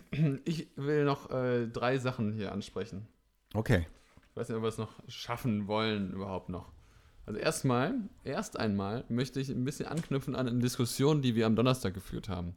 Und zwar Oh hat unser guter Freund Axel ja gesagt, dass er so ein bisschen Netflix in der Verantwortung sieht und sagt, liebes Netflix, ihr könnt nicht solche Sachen wie Tiger King senden äh, und dort so Stimmung machen. Tiger King war ja entsprechend diese, diese siebenteilige Serie, wo es um einen äh, Tiger äh, Zoohalter ging, der Joe Exotic und diese Carol Baskin, die entsprechend auch Tiger hält, aber im guten Sinne. Ne? Das war ja so ein bisschen der Fight der beiden. Und er hat versucht, sie auch zwischendurch mal umbringen zu lassen. Und das Ganze wurde halt ausgestrahlt mit der Konsequenz, dass er in den Knast gegangen ist und äh, seine ganzen Tiger verloren hat. Sie das Ganze, äh, den ganzen, die ganzen Käfige und sowas alles übernommen hat. Also im Prinzip sein ganzes Grundstück. Und jetzt aber im Nachgang er eigentlich so der Held ist und sie die ganze Zeit Morddrohungen bekommt. So, das ist ja ungefähr so die Geschichte. Und äh, Axel ist halt hingegangen und hat gesagt, Netflix kann sowas nicht machen. Herr Das ist Netflix, hingegangen. ja, Herr Netflix, so, das können sie so nicht machen. Ja, und zwar, weil das äh, so eine boulevardeske Hetze ist, das Ganze einfach so zu, darzustellen und auch Sachen dann wegzulassen, weil es gab ja dann im Nachhinein die Kritik, dass Joe Exotic ja viel brutaler mit den Tigern umgegangen ist und auch teilweise sie einfach erschossen hat und das wurde gar nicht gezeigt. Ne, das war ja so ein bisschen die Diskussion. Hat er recht. Ja, hat er absolut recht. Jetzt ist es aber so, ich habe da ein bisschen drüber nachgedacht, dass Netflix auf der anderen Seite schon etwas Gutes gemacht hat. Nämlich, die haben darauf aufmerksam gemacht, dass sie sagen, ey Leute, ihr könnt nicht einfach in solche Parks gehen. Äh, das geht nicht. Das ist, das ist äh, ja, Tierquälerei. Na, also sie haben ja schon auf ein Thema aufmerksam gemacht, dadurch, dass wirklich jeder sich dieses Ding angeschaut hat. Und auch die Leute, die sich nicht angeschaut haben, trotzdem wussten oder zum Friseur gegangen sind und dann gesagt, ich will jetzt wie Joe Exotic aussehen. Also eine Aufmerksamkeit generiert haben und damit ein Thema so groß gemacht haben, dass die Leute gesagt haben, ja, Moment, da müssen wir was gegen machen. Das geht doch nicht. Na, das ist ja schon was Gutes. Äh, auf Kosten von dieser Frau, die ist jetzt so ein bisschen das ja, Bauernopfer. Genau. Die, ist so ein bisschen, jetzt, äh die ist so ein bisschen das Bauernopfer der ganzen Geschichte. Im Sinne der Tiere. Im Sinne der Tiere, ja. So, das ist eine berechtigte Kritik. Ist nicht okay. Aber was Netflix halt macht, und das haben sie jetzt äh, auch gemacht, und zwar haben sie ja diese Seaspiracy-Doku rausgebracht. Ich weiß nicht, ob du die schon gesehen hast. Nein. Ist gerade so ein bisschen das Talk of the Town, ja, der Talk of the Town. Äh, alle sprechen darüber, weil es ist eine Doku von einem jungen Mann mit seiner Freundin, die sich mit dem Schiff, ach, mit dem Fischfang auseinandersetzen. Unter anderem auch mit diesen Labels, die hinten auf den Dosen drauf sind, äh, nach dem Motto, hier sind keine Delfine mit in den Netzen drin gewesen. Und äh, dabei wird halt klar, diese ganze Fischfangerei äh, ist nicht nur total korrupt und dabei gehen super viele Delfine drauf, sondern, sondern, was viel dramatischer ist, dass im Prinzip diese ganze Fischfangindustrie äh, nicht nur subventioniert wird von den ganzen Staaten, sondern äh, ein, ein Hauptaspekt sind im Punkte Global Warming, Verschmutzung der Weltmeere und, und, und. Und dass das völlig außen vor gelassen wird bei den ganzen äh, Sachen, wie können wir unseren Planeten schützen. Und das ist schon sehr spannend. Also ich habe tatsächlich jetzt mir nicht die Mühe gemacht, das mal alles nachzuforschen und zu gucken, wie viel stimmt das alles, ist das alles richtig recherchiert? Ja, oder erzählen die da ein bisschen Humbug, machen die, übertreiben die ein bisschen, weil am Schluss wird es schon so ein bisschen pathetisch. Aber das ist schon alles sehr sinnvoll, was sie sagen. Mit der Message am Schluss, also eigentlich kannst du zurzeit keinen Fisch mehr essen. Weil, wenn die so weitermachen, haben wir 2048 keine Fische mehr im Meer und auch diese ganzen äh, künstlichen äh, Fischzuchtdingern, wie sie vor Schottland sind, die sorgen dadurch, dass sie die ganze Zeit da in diesen Käfigen da äh, hinscheißen, äh, das ganze Wasser äh, verschmutzen. Und ähm, auf der anderen Seite, wenn man das jetzt stoppt und das Ganze ein bisschen zurückschraubt und dann halt die Local-Leute fischen lässt, ich habe das ja selber im Senegal gesehen, ich war ja dort äh, an der Küste unterwegs und die, die armen Fischerleute, die ja vor Ort quasi versuchen, selber einfach zu überleben, kriegen immer weniger Fische, weil halt draußen diese Industrieschiffe sind und einfach komplett alles wegräumen. Also die räumen wirklich einmal alles komplett weg. Und äh, das ist schon äh, ein spannender Aspekt. Und das finde ich gut, dass Netflix das macht. Daumen hoch. I like. Jak dir Marsch. Ja? Very good, ja? Und ähm, das, das haben die ja nicht nur jetzt bei dieser Seaspiracy-Geschichte gemacht. Äh, wie heißt nochmal dieser weltbekannte äh, Natur-Doku-Filmer, der bekannteste eigentlich, der über 90-jährige Typ. Uh, David Attenborough. Genau. Da haben sie ja vor kurzem auch eine Dokumentation, eine Tierdokumentation äh, mit ihm rausgebracht und ja, genau. Und, und da auch versucht, so ein bisschen aufmerksam zu machen nach dem Motto, Leute, hier, wir haben nur diesen Planeten, ne? So ein bisschen moralischen Zeigefinger und Leute, das geht so nicht, ne? Wenn wir so weitermachen, ähm, so, das und das ist, ist gut. Also da, da, muss man halt sagen, so viel Netflix auf der anderen Seite, vielleicht mit dieser Tiger King-Geschichte äh, und den ganzen Morddrohungen Carol Baskin, wie gesagt, das ist nicht gut, ja. Und die Frau, auch wenn ich finde, dass sie selber genauso eine Kriminelle ist, wenn man sich das alles anschaut, wenn man ihm glauben mag, trotzdem äh, muss man sagen, Chapeau, Netflix, da machen sie was Gutes. Das heißt ja nicht, dass man nur was Schlechtes macht, dann nichts Gutes machen kann. Ja. Nee, aber du kannst ja, wenn, dann müssen wir ja Tiger King auseinandernehmen. Hm. Ja, das, äh, das wollte ich ja eben umgehen. Ich wollte das ja eben umgehen, weil das ist ja schon richtig. Also wenn du Tiger King auseinandernimmst, dann äh, gibt es da sehr viele Kritikpunkte. Ja. Aber ich wollte halt eben sagen, auf der anderen Seite machen sie halt auch extrem was Gutes. Ne? Sie haben auch zum Beispiel, was, was ja auch äh, vor einem Jahr ungefähr war, hatten sie diese, diese Doku, ähm, wo man gezeigt hat, wie man sich ernähren kann ohne Fleisch. Wo sie diese, diese Footballer begleitet haben und dann mit denen so verschiedene Experimente gemacht haben. Und das war ja damals auch ein mega Hype, wo dann ganz viele Leute gesagt haben, so, stimmt, ey. Weil da haben sie ja gezeigt, so was, was, was so Fitnesssportler, die wirklich in den höchsten Ligen unterwegs sind, so ein Kraftsportler, Tennisspieler etc., dass die sich einfach wirklich ganz häufig äh, vegan ernähren und dadurch noch mehr Leistung erzielen. Und da gab es dann im Nachhinein auch die Kritik, dass viele Sachen daran nicht unbedingt stimmen, aber im Großen und Ganzen war die Message schon eine richtige. Und ich glaube, das ist etwas, würde ich sagen, gut ist, oder nicht? Würdest du jetzt sagen, nein? Na, na, natürlich, also. Oder Ähm, würdest du jetzt sagen, nein? nein, aber also, es, ähm, ich habe das nicht gesehen, aber ich habe es nicht gesehen, weil es halt unheimlich lame aussieht. Du Das halt verschließt so, dich also diesen Sachen, ja? Nein, ich kenne mich da sehr gut aus in den Sachen. Aber ich schaue halt dann auch Sachen, wo ich dann denke, okay, das sieht interessant aus. Wie, wie heißt denn nochmal diese Mind, äh, wie hieß denn nochmal diese Doku über, guck mal das nach bei Netflix, vegane, vegane Doku. Vegane Doku. Ja, nee, und das war super. Glaubst du, am Set gab es dann auch veganes Essen die ganze Zeit? Wie bitte? Glaubst du, am Set gab es dann auch veganes Essen die ganze Zeit? Ja, Okay. ziemlich sicher. Also die haben da so viel Essen gemacht. Das ist ja auch ein Grund, warum ich, äh, ich habe eine Zeit lang, das war jetzt kein Game vegan, Changers. Game Changer. Ja. Genau, Game Changer. Ich habe ich hab mal so eine, in Köln für einen Fernsehsender haben wir so eine Burger-Runde gemacht. Da sind wir zu verschiedenen Burgerläden gefahren und haben dann die Burger getestet. Da waren die Kamerateams immer ganz heiß drauf, da mit, mitzufahren, weil sie immer wussten, Ja, genau. da gibt es einen freien Burger.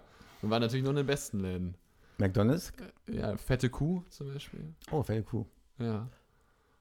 Äh, Das Zimmermanns, äh, Schiller, Schiller Burger. Äh, ist ja auch egal. Auf jeden Fall ähm, wo- wollte ich einfach nur mal hier sagen, dass, dass wenn, man, wenn man das so ein bisschen im Großen und Ganzen sieht, dann nutzt Netflix wirklich, äh, wie viele Kunden haben die da mittlerweile weltweit? 300 Millionen?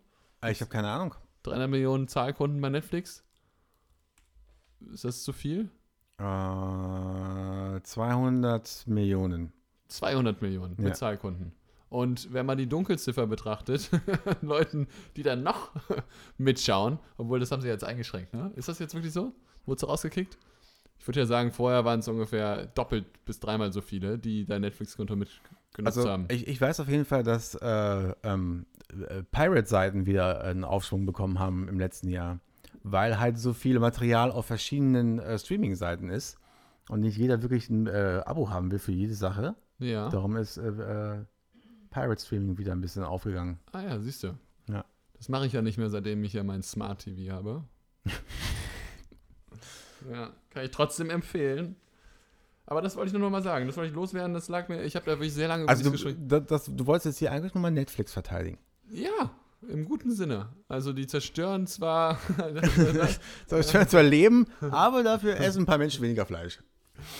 ja, nicht nur das. Nicht nur Fleisch, Ja, aber auch du kannst Fisch. natürlich, natürlich. Netflix hat, hat gute, hat schlechte Seiten. Da gibt es ja nicht nur in Dokumentarsachen, sondern auch halt, wie sie Filme aufkaufen und dann die Filme halt irgendwo links liegen lassen, zum Beispiel. Das ist auch nicht fair gegenüber, was die, die Medien machen, zum Beispiel. Was meinst du? Na, zum Beispiel Netflix hat große? Projekte, große Projekte, ja.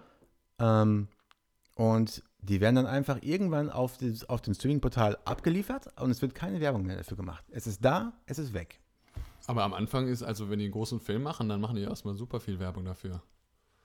Na, also eigentlich. Wenn du denn Algorithmus bist, auf jeden Fall. Aber ja, natürlich, aber ich meine, aber- das ist, aber das ist ja auch das Konzept, das ist ja das Konzept von, von Netflix, dass der, der Algorithmus, der dahinter steckt, so personifiziert ist, dass er dir dann wirklich Filme vorschlägt, die dich auch interessieren könnten.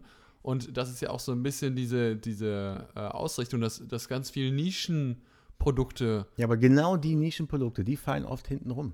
Ja, vielleicht bei dir, äh, wenn, ich habe ja ganz oft Leute, wenn, wenn die dann mal bei mir reinschauen und denken, oh, das sieht aber cool aus bei dir. Ja, weil ich halt gute Sachen gucke. Ja, nein, nein, nein, aber es ist ja wirklich so, wenn du da mal jemand anderen reinschaust, dann denkst du, oh krass, äh, guck mal, wusste ja gar nicht, dass es den gibt. Ja, also, Vielleicht, weil du einfach so viel Mist da angeschaut hast, dass dann auch dir nur noch mehr Mist äh, angezeigt wird. Hm? Will mal drüber nachdenken. Würde ich mal nur. Hast du noch ein anderes Thema? Ja, und zwar Joko und Klaas haben 15 Minuten wieder gewonnen gegen ProSieben. Weißt du, kennst du das? Ja. Konzept? Joko und Klaas gegen Ja. ProSieben. Und die haben was ganz Spannendes gemacht, was sehr, sehr äh, gutes Feedback gebracht hat von allen Seiten. Selbst die Konkurrenz hat geschrieben, äh, Art hat geschrieben, das ist ein großes Stück äh, TV-Geschichte. Hat Arte geschrieben über Joko und Klaas, die vor zwei Tagen, drei Tagen war die Aufzeichnung bei uns. Äh, fand ich auch spektakulär. Die haben vier Minuten haben sie eingesprochen, selber nur. Dafür waren aber die, war das Studio schon den ganzen Tag angemietet, großes Catering aufgebaut. Da waren schon Leute Veganes. ja. So läuft das halt beim Fernsehen. Erstmal hier ein bisschen klotzen.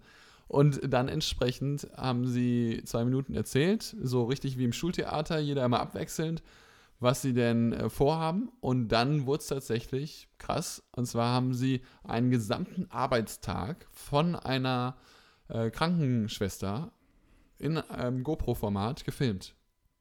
Ungekürzt, ohne Werbung, begleitet von Einspielern, Krankenpflegern in ganz Deutschland mit der Aussage, Leute, die machen einen krassen Job und unter den Konditionen geht das nicht weiter. Äh, Im Schnitt hört ein Krankenpfleger nach sechs Jahren auf, weil er nicht mehr kann. Äh, die machen zu viele Überstunden. Äh, die, warte, ich habe mir noch aufgeschrieben, was ziemlich krass war. Die ähm, haben teilweise zwei Pfleger auf 35 Personen, sind grundsätzlich überlastet. Und da gibt es so einen Typen, der sagte so, ey, der war zwölf Jahre in Afghanistan und während der Corona-Krise hat er sich gedacht, er wäre lieber nochmal vier Monate in Afghanistan, als so etwas nochmal zu erleben. Und äh, es wäre so schrecklich, dass man das eine Pandemie braucht, um diese Missstände in der Pflegewirtschaft äh, so aufzuzeigen und überhaupt, äh, dass, dass so darüber gesprochen wird. Und das fand ich stark. Also das ist wirklich sieben Stunden, sieben Stunden einfach nur GoPro, wie sie arbeitet und parallel halt diese Talking Heads, die noch was dazu erzählen. Ich habe mir die sieben Stunden nicht angeschaut. Muss ich, Aber 15 Minuten, okay, habe ich verstanden. Pflege hart.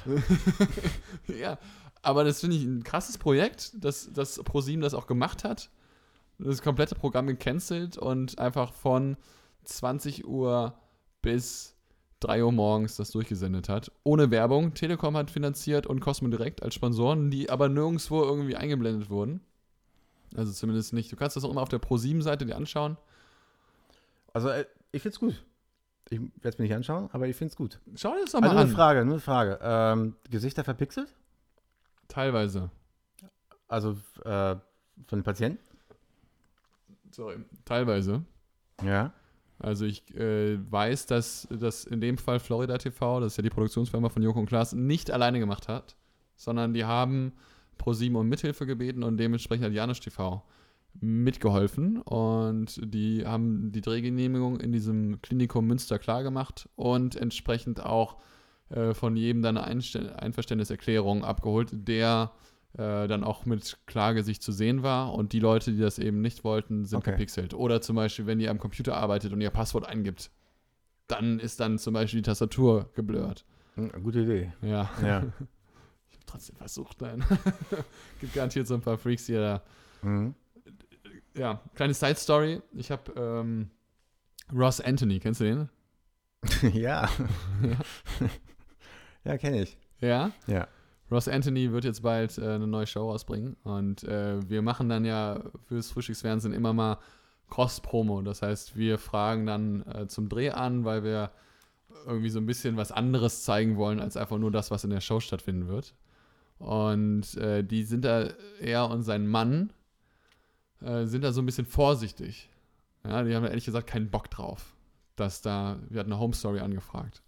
Und die haben ja Kiddies und äh, die haben erzählt, damals äh, wurden dann Fotos angeboten.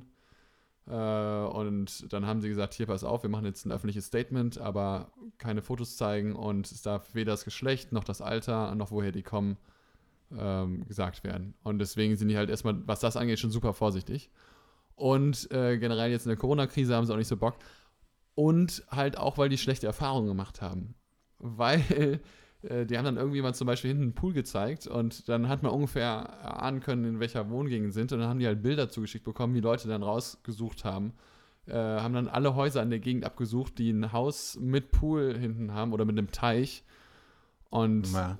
äh, schon ein bisschen freakig. Heutzutage geht sowas. Ja, richtig freakig. Deswegen waren die ziemlich ängstlich. Im Endeffekt haben sie jetzt abgesagt. Wir müssen mal gucken, was wir jetzt mit den Alternativ machen.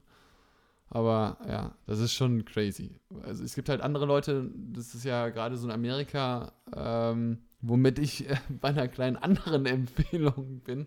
Ja, äh, Real Housewives of Beverly Hills. Ich sagen, also letzte Woche schon Keeping Up with the Kardashians gehabt. Mario, was ist los?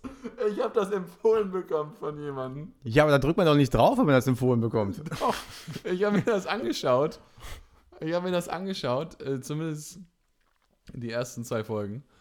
Und muss sagen, äh, das, ist, das ist erstmal ein super Ding, um das nebenher laufen zu lassen.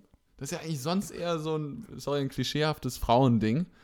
Ich, ich habe noch nie einen Typen gesehen, der in der Küche ist, kocht und dabei irgendwie eine Netflix-Folge guckt oder eine Netflix-Serie.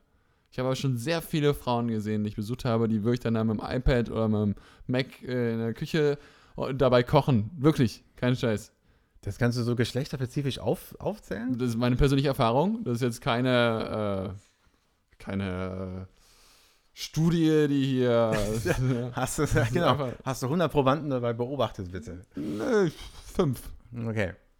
Fünf Frauen, die ich schon gesehen habe, die das gemacht haben. Ich war schon bei x Typen, noch keinen gesehen. Hast du denn schon Typen gesehen, die gekocht haben für dich? Ja, klar. Okay, gut, Ich, das haben wir wirklich, ich muss ja sagen, ich bin ja selber äh, nicht der beste Koch. Ich lasse Mhm. mich ja gerne bekochen. Mhm. Aber ich, äh, von meinen Freunden, Mhm. weil die sehr gute Köche sind. Ja, ich habe mir gerade ein gutes Kochbuch geholt. Ja? Ja, ja, wirklich. Äh, äh, feinstes Essen mit der Mikrowelle? Pulpo. Pulpo ist ein, äh, ist ein, ein äh, italienisches Gourmet-Restaurant in London. Und die haben ein Kochbuch rausgebracht. Ist richtig fein Shit drin. Ja, egal. Auf jeden, Was ist eine Aubergine? ja, auf jeden Fall, auf jeden Fall habe ich mir äh, Real Housewives of Beverly Hills angeschaut. Und in Amerika ist es ja so, äh, gerade früher, ich habe auch einen Sender, der heißt MTV Crips. Das heißt, äh, lau- laufen noch ein ganzer Sender, MTV Crips? Ja, wirklich, rund um die Uhr laufen Folgen von MTV Crips. Das ist geil. Ich weiß, ich, ich wusste gar nicht, dass so viele Folgen davon gemacht worden sind. Aber die haben ja Tausende davon gemacht. Und die waren auch teilweise in echt nicht so geilen Buden, muss man sagen. Weil die waren halt bei irgendwelchen Rappern, die halt noch in irgendwelchen Ghetto-Wohnungen gewohnt haben und haben trotzdem dann ihre Bude gezeigt.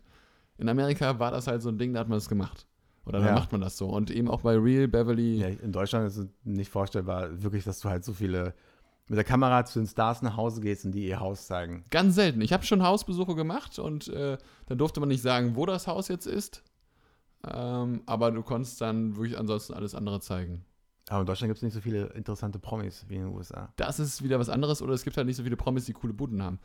Aber ähm, weiß ich jetzt nicht. Weiß ich jetzt nicht. Ich kenne jetzt nicht so viele Promis. Ich bin jetzt nicht so der Promi-Experte. Aber Aber bald, wenn er so bald, weitergeht. bald. und und äh, da denke ich mir halt immer so, ja, die Amis haben da so eine Offenheit. Die finden es aber auch geil, das zu zeigen, muss man ja sagen. Ne? Klar, ja. Ja.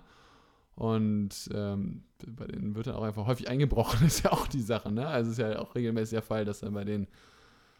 Wobei der Unterschied ist auch, dass die halt diese gated Communities haben, ne? Das ist, glaube ich, nochmal Ja. ein Riesenunterschied. Genau. Und dementsprechend fühlen die sich dann halt auch, glaube ich, einfach sicherer. Und bei Real Housewives of Beverly Hills werden drei Freundinnen, fünf Freundinnen gezeigt. Und vier Freundinnen sind das. Vier Freundinnen.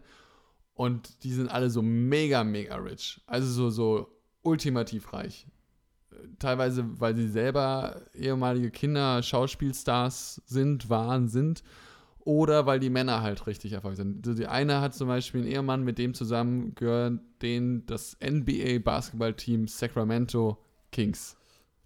Ja, und das ist schon, also wenn dir ein Basketballteam gehört, dann bist du so the richest ever. Ja, und diese Häuser von denen sind so krass. Also alleine deswegen lohnt sich das zu gucken, weil du sitzt da und denkst dir so, fucking hell, was sind das für krasse Häuser? Also ein Tennisplatz natürlich.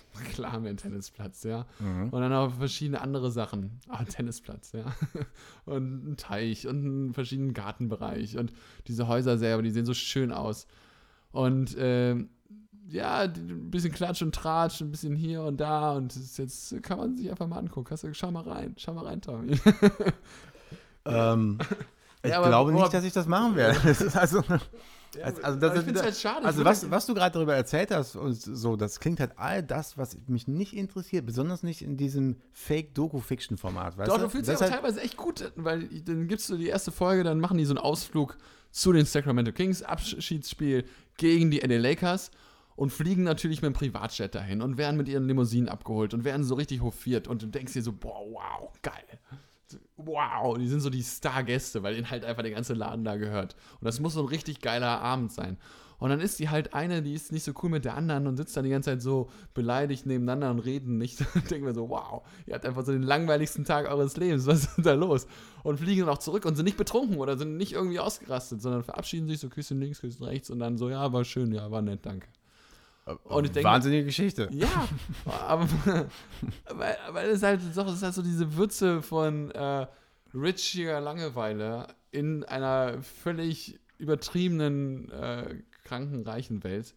Und du denkst dir so, wenn du das gemacht hättest, dann hättest du, du die Party hätte schon im Privatjet angefangen. Ja, ja, wahrscheinlich hättest du es gar nicht zum Spiel geschafft, wenn, wenn wir schon im Privatjet so ausgeartet wäre. Ich glaube, ich wäre am Flughafen schon aussortiert worden. Ich wäre nicht, da- nicht mehr reingekommen. Ja, aber das geht ja gar nicht. Du wirst ja direkt an den, ans Flugzeug rangefahren. Das ist ja die. Ich meinte nur, dass ich da nicht jemals Du musst in einen ja- Privatjet da einsteigen werde.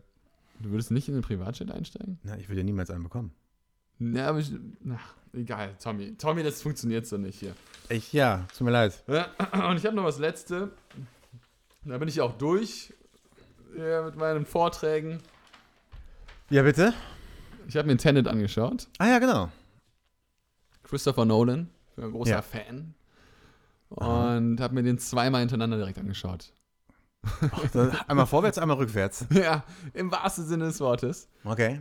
Weil ähm, ich habe mir den erst auf Englisch angeschaut, habe nach 20 Minuten nochmal von vorne angefangen, auf Englisch mit Untertiteln, weil ich gemerkt habe, oh, das wird ein bisschen komplizierter. Und dann habe ich mir den nochmal auf Deutsch angeschaut. Hab's nicht ganz geschafft gestern Abend, habe mir den dann heute Morgen noch fertig geschaut. Und ich muss sagen, ein Meisterwerk, wirklich.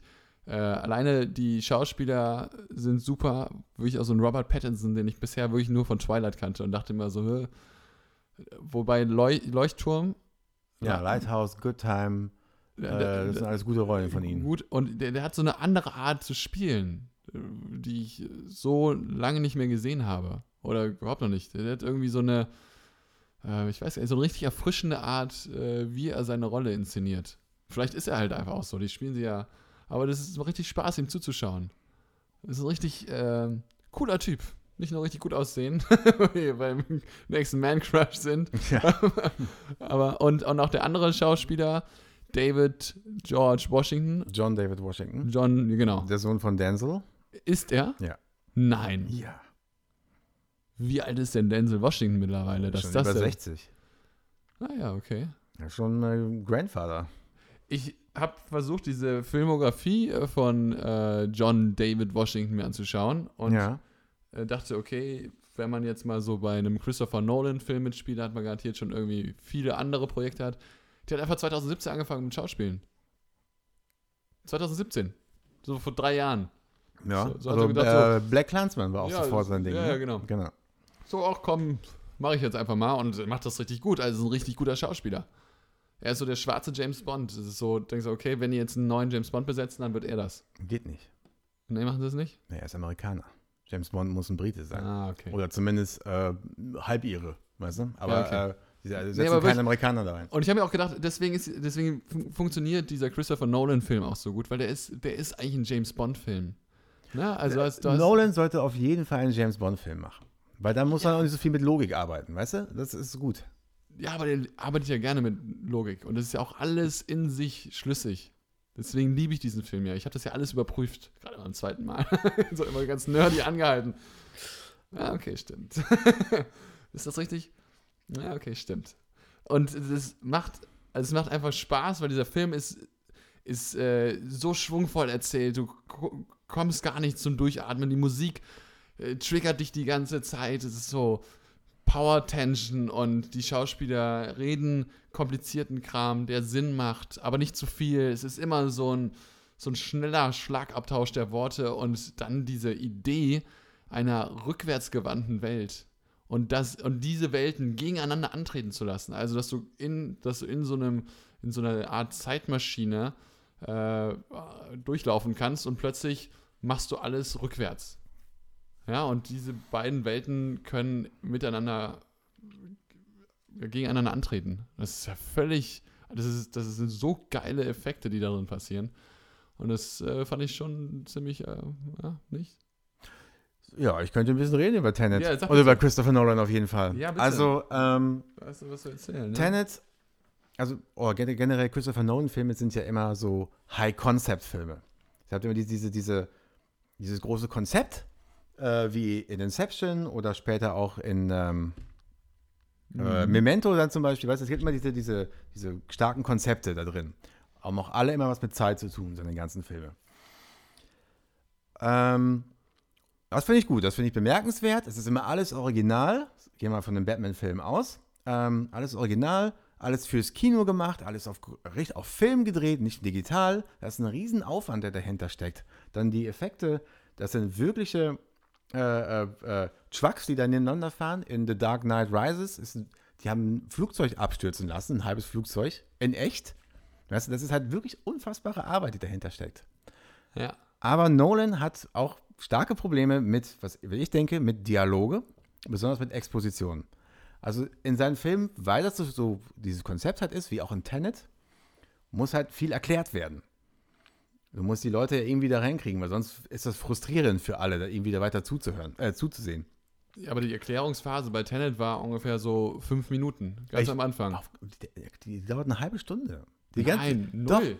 Natürlich. Überhaupt nicht. Das, ist eine Szene, wo er in diesem Labor ankommt äh, und äh, dann diese, diese sehr nüchtern gespielte, aber toll gespielte äh, Professorin ihm klar macht, was in Inversion bedeutet. Also entsprechend, dass er, wenn er jetzt auf diese Steinwand zielt mit der Waffe, nicht abdrückt, sondern die Kugel plötzlich in der Waffe landet, weil es eine äh, inversible äh, Petro Patrone ist. Ne? Und äh, die eben aus einer anderen Zeit kommt. Und so, das ist fertig, das ist die Erklärung. Aber dann gibt es die Exposition auf dem Schiff, dann gibt es die Exposition bei der Waffenhändlerin, dann gibt es äh, die Exposition mit, mit, der, mit der Frau. Das ein anderes Problem ist von Christopher Nolan, weil Christopher Nolan kann keine gute Frauenrollen schreiben. Elizabeth Debicki ist eine fantastische Schauspielerin und er kann nichts mit der anfangen. Die ist halt einfach nur wieder Wife of Gangster. Weißt du, da, da, das kann er nicht wirklich. Er kann auch nicht wirklich gut Dialoge schreiben. Auch in Interstellar. Sehe ich ganz anders. Interstellar kann man so machen. Für mich sind die Dialoge das einer der schwächsten Aspekte in seinen Filmen.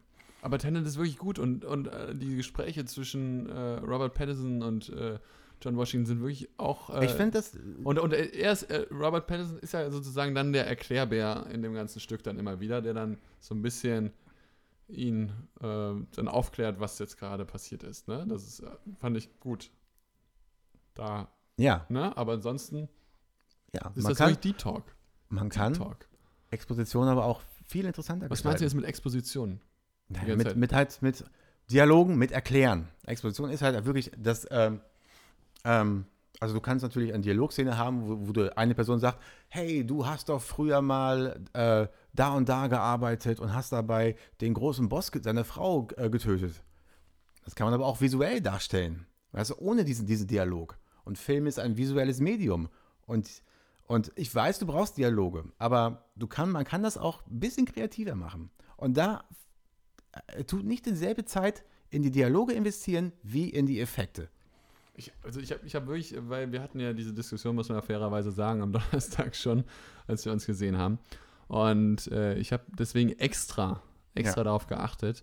Und ich finde, dass die Gespräche nicht nur besonders gut sind, sondern besonders schnell und fast so staccato, fast so, so, so wie so ein, die, die brüllen sich schon teilweise die, die wichtigsten Sachen so zu und zack, zack, zack. Jeder hat irgendwas richtig Wichtiges und richtig Wissenvolles zu sagen. Und äh, dadurch haben die so eine Kürze, Schnelligkeit und du musst unfassbar aufmerksam sein, damit du wirklich alles mitbekommst. Und, Wenn du das so siehst, ist okay. Ähm, und ich habe recht. Hier geht es nicht um Rechtmachen, hier geht es um einen Meinungsaustausch. Das stimmt nicht. Und äh, ich finde auch, auch oft, also was mir gerade auch bei, den, bei seinen Batman-Filmen ist, das große Problem mit den Dialogen dort ist, es ist alles so schwer. Alles ist so mega wichtig, dass es schon fast lächerlich wird. Weißt du? Die reden das und damit der, die Musik ist auch, wo die Musik intended ist toll. Aber in vielen anderen Filmen ist sie so durchgängig die ganze Zeit. Das hört nicht auf. Musik hier, Musik da. Du, du, du, immer diese Hans Zimmer Musik überall. Ja. Dieses, dieses, wie so eine, wie so eine Uhr, die die ganze Zeit. Hat er nicht auch diesen Kriegsfilm gemacht? Äh, Dunkirk, ja. Dunkirk. Und das ist ja ein rein, das ist ja ein zweistündiger Spannungsfilm, wo du wirklich von der ersten Sekunde an in dem Kinosessel oder jetzt halt eben im Bett oder auf der Couch äh, sitzt und eigentlich denkst, du hältst gar nicht mehr aus, weil es so zwei Stunden lang Power-Tension ist. Und das, äh, finde ich, hat er bei Tenet, hat er so ein bisschen unterbrochen, hat er mal so kurze Pausen drin, wo du mal kurz ein bisschen verschnaufen kannst und dann legt er nochmal richtig zu. Super. Wirklich toll. Also ich, würd, hat, er, ich würde, hat er gut gemacht. Ich würde Tenet auch empfehlen. Sehr also, gut. aber ich habe auch Probleme vor damit. Allem, vor allem, den gibt es nämlich gerade bei Prime für 2 Euro. 1,99 haben sie gerade im Sale. Wirklich. Ja, ich weiß. Ein Osterangebot oder sowas. Ja. Jetzt zuschlagen. Und dann, äh, ja, könnt ihr euch selbst davon äh, ein Bild machen. Also, Ähm, ha, im wahrsten Sinne des Wortes. Wirklich tolles Ding. Der James Bond für heute Abend. So, ich hab, wir reden hier schon richtig lange. Ich, dann reden wir alles andere nächste Woche. Ich habe nämlich hier noch Ghost in the Shell, Wrath of Man. Ui, ui, ui, ui, was? Method Man? Wrath of Man, der neue Guy Ritchie-Film. Ah. Mhm. Mit Jason Statham. Und, Und Ghost in the Shell habe ich vor ein paar Wochen gesehen. ja, ich habe auch den neuen gesehen. Ne, ich habe den alten wieder geguckt. Ja. Da ja. können wir nächste Woche drüber Können wir reden. nächste Woche machen. Wir. Nur, dann gucken wir wieder Matrix. Kleiner Spannungsfilm hier. Es gibt übrigens gerade noch einen Film mit äh, Tom Holland und Robert Pattinson bei Netflix zu sehen. Ja, äh, The the, Devil All the Time. genau, von Antonio Campos. Hast du ihn gesehen? Noch nicht. Ja. Wollte ich nur sagen, falls man äh, einen Robert Pattinson-Film gucken möchte. Ja. Twilight. Twilight ist auch super, um äh, zu lachen, auf jeden Fall. Ja. Es ist, es ist unfassbar. Also auch, also die, die Filme zum Ende hin, das ist, das ist Bis zum Morgengrauen. ja, ist, Abendrot. äh, Breaking Dawn Part 2 oder keine Ahnung was. so- Also es ist selten eine große Produktion gesehen, die so faul inszeniert worden ist. Hm. Aber man kann auch teilweise herzhaft lachen. Okay. Besonders wenn beide anfangen, versuchen zu schauspielern. Also die können ja schauspielern, Kristen Stewart und Robin Pattinson, aber da haben die alle keinen Bock. Oder die werden ganz schlecht äh, geleitet. Und das ist unheimlich witzig.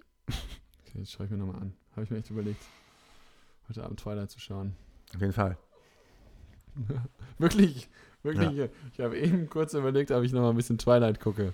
Weißt du, äh, kurz noch eine Anekdote zu Twilight. Äh, Kennst du, du kennst ja bestimmt Fifty Shades of Grey. Ja. Und weißt du, dass das halt ähm, die Originalversion von Fifty Shades of Grey war ein Fanfiction. Ein Fan hat äh, eine Story geschrieben über Edward und Bella, wie sie jetzt anfangen, Bondage zu machen. Hat das dann auf dem Fanforum von Twilight hochgeladen. Und das wurde so erfolgreich dort, dass man halt der, der ich glaube, E.L. James hieß sie, halt dann irgendwie angeboten hat, das haut- daraus ein Buch zu machen. Muss halt natürlich ein paar Figuren verändern. Aber es hat angefangen als Twilight Fanfiction. Wahnsinn. Auf jeden Fall. Ich, ich kann eine Anekdote erzählen, dass äh, J.K. Rowling ursprünglich ihr Buch in Foren veröffentlicht hat, teilweise die Harry Potter-Dinger. Harry, Ja, guck, Harry Potter-Dinger. Das heißt, im Foren anfangen. Dann wurde das so erfolgreich. Es gibt ja noch, noch irgendein Buch über, über Berliner Feierszene. Ähm, der hat das auch als Blog rausgebracht und dann ähm, hat das irgendjemand geklaut.